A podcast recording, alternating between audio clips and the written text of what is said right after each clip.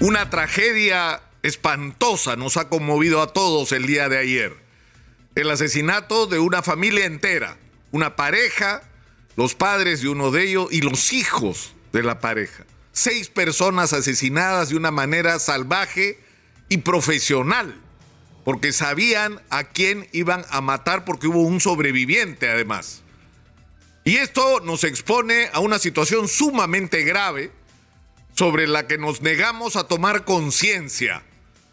El Perú, porque esto tiene explicación, yo voy a tratar de ayudar a entender lo que nos está pasando, porque una vez más, si no entendemos los problemas, es como si fuéramos un médico cirujano que va a entrar a una sala de operaciones y no sabe de qué diablos va a operar al paciente porque no tiene un diagnóstico adecuado. Esa es la situación en casi todas las áreas de la vida nacional.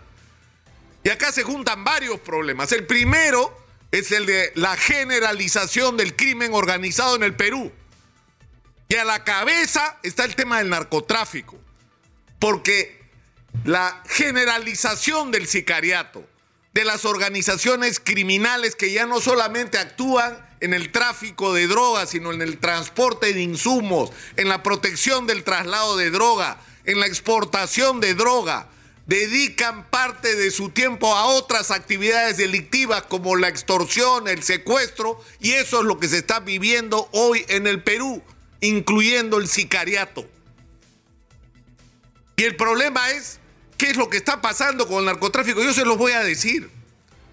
Durante décadas hemos aplicado una política para enfrentar la lucha contra el narcotráfico que ha sido un fiasco y una estafa porque se han gastado cientos de millones de dólares a través de organismos como de vida, porque todo se mide por los resultados, ¿no es cierto? Donde el final de casi tres décadas o de dos décadas y media, ¿qué tenemos? Es decir, se supone que una de las principales estrategias de, de vida era la erradicación de los cultivos de coca. Bueno, tenemos más coca cultivada que en toda nuestra historia, 80 mil hectáreas. La coca ya no solo se siembra en las laderas, empezó a bajar a los llanos de nuestra Amazonía, afectando la vida de las comunidades amazónicas, donde cuando las comunidades se resisten los asesinan. Porque eso están viviendo compatriotas nuestros y acá en Lima ni nos enteramos. Han fracasado. Señor Otárola, usted ha estado en debida. Explíquenos cómo ese es el resultado de su política. Rubén Vargas, que ahora es opinólogo, y que le hizo tanto daño a la policía para poner un amigo suyo de comandante general, se chifó 17 generales y creó una crisis institucional y moral en la policía gravísima. Bueno, ellos son responsables del manejo desde vida.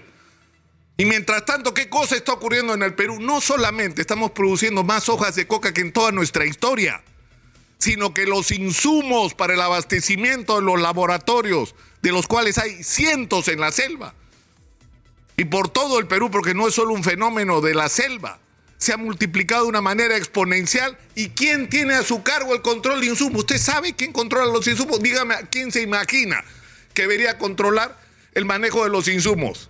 Me va a dar 10 respuestas y no va a acertar. La SUNAT. La SUNAT controla los insumos para el narcotráfico. Sinceramente, discúlpeme, hay que ser idiota. Es un tema policial, es un tema criminal.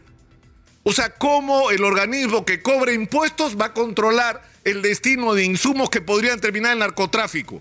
Es una tarea de la policía, es una tarea del Ministerio Público, no es una tarea de los cobradores de impuestos.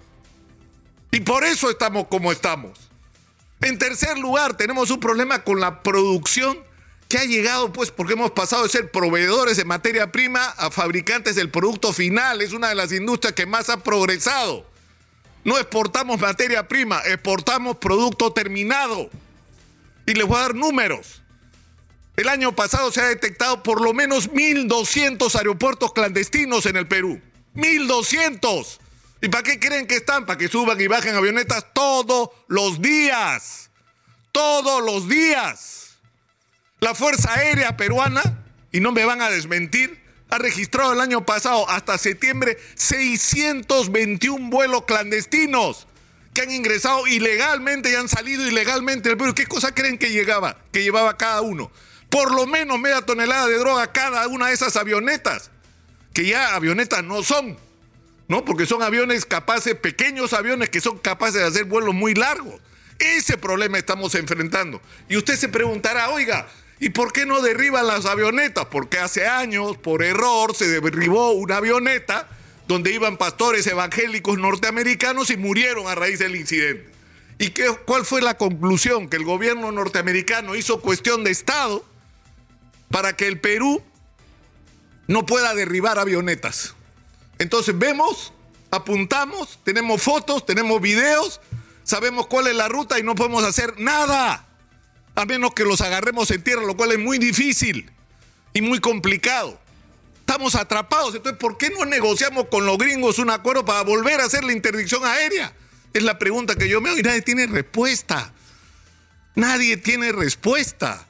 Y lo que está saliendo por aire será pues la tercera parte. Y tal vez menos de lo que está saliendo, porque la mayor parte sale en los barcos, en los containers. Toneladas de toneladas. 800 toneladas dice que el Perú está exportando mentira, estamos exportando más. ¿Y saben dónde está la respuesta? En la calle. ¿Cómo creen que hay tanto dólar?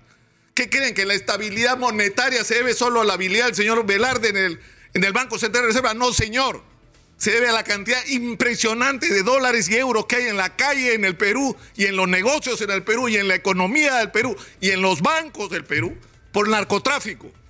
Y dejémonos de hipocresías. Y ese es uno de los problemas que tenemos. El segundo problema es el de los venezolanos y colombianos. Un millón y medio de venezolanos hay en el Perú. ¿Y qué sabemos de ellos? Nada. Porque no se ha hecho un registro porque son unos incapaces, porque cuando se ha hecho esfuerzos por hacer listados de venezolanos que simplemente estén registrados, que sepamos quiénes son, dónde están, cómo se llaman, para en función de eso tener sus antecedentes y separar a los buenos de los malos. Y han hecho las cosas tan mal que en determinado momento, si eras un venezolano en situación irregular y querías regularizarte, tenías que pagar unas multas impagables. Impagables, era imposible regularizarte con esas multas necesitadas locales por todo el país, que entiendo en algún momento se habilitaron para hacer más fácil el proceso de registro y separar a los buenos de los malos. Y por supuesto utilizar los recursos humanos de aquella gente que se quiere quedar en el Perú y que son buenas personas, son personas correctas y que además tienen habilidades y tienen capacidades y muchos de ellos son profesionales y podemos integrarlos a la economía y que nos ayuden a crecer como país. Pero a los otros, a los delincuentes, ese proceso solamente de registro no va, porque ¿ustedes creen que un delincuente se va a querer registrar? Y hay que aislarlos y hay que darles con un fierro en la cabeza, por supuesto en el sentido literal, y botarlos del país y meterlos presos. Pero hay que tener una política frente a eso, que no tenemos, que no tenemos. Y a lo tercero, y con esto termino la situación de la policía, en términos de infraestructura, en términos de equipamiento. Es una vergüenza la situación de la policía. No tienen vehículos porque los vehículos que se compraron con un pésimo sistema de adquisiciones han terminado en cementerios de camionetas, de motos y automóviles que no sirven para nada. Ah, por supuesto, sirvieron para que algunos se hicieran ricos en el camino, ¿no? En los ministerios y en las dependencias policiales de adquisiciones. Es más, acaba de ocurrir un incidente que es increíble. La policía de Lima de Lima convocó una licitación para comprar mil, un poco más, de vehículos. Y la Contraloría General de la República hizo una observación, oiga, la licitación la ha convocado un comité que no está inscrito en la OCE, en el organismo supervisor de adquisiciones del, Estado. Entonces, ¿cómo es posible que una licitación la haya hecho personas que no están registradas en el organismo? Es obligatorio que estén registrados. Si no están registrados, no pueden hacer una licitación y le hicieron. Entonces, ¿qué han hecho? Le han quitado la licitación a la que ganó y se la han entregado al que llegó segundo o tercero, no sé. Pero ah, ah, un ratito, si la licitación fue convocada por personas que no estaban certificadas para hacer una licitación, la licitación no vale. Y eso va a terminar mal ahora o dentro de dos o tres meses porque lo que ha dicho la Contraloría va a tener consecuencias.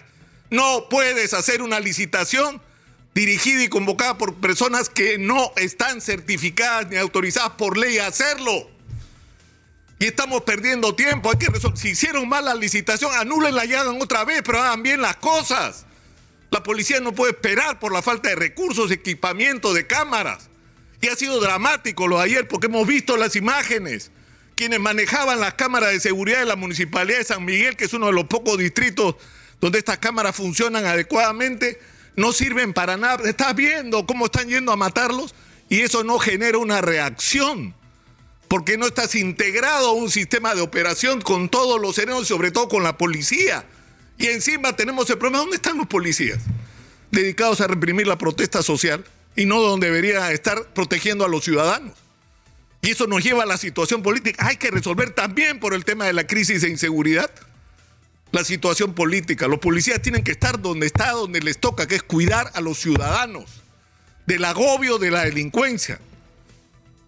Es decir, yo, yo estoy sorprendido de la falta de conciencia y de responsabilidad de quienes conducen los destinos del país. Sinceramente, los peruanos no nos merecemos lo que estamos viviendo. Y lo que ha pasado en San Miguel es solo una señal de lo que hace rato viven en Trujillo, viven en Huacho, viven en Chiclayo y viven en otros lugares del país que están agobiados por la delincuencia. Ya lo vivimos, ya lo tenemos en nuestras narices, porque acá las cosas si no pasan en Lima no existen para mucha gente. Bueno, bienvenidos al Perú. Así estamos. Eso que ha pasado en San Miguel es parte importante de lo que está pasando en el Perú y es hora de que nos enteremos. Soy Nicolás Lucar, esto es Hablemos Claro, estamos en Exitosa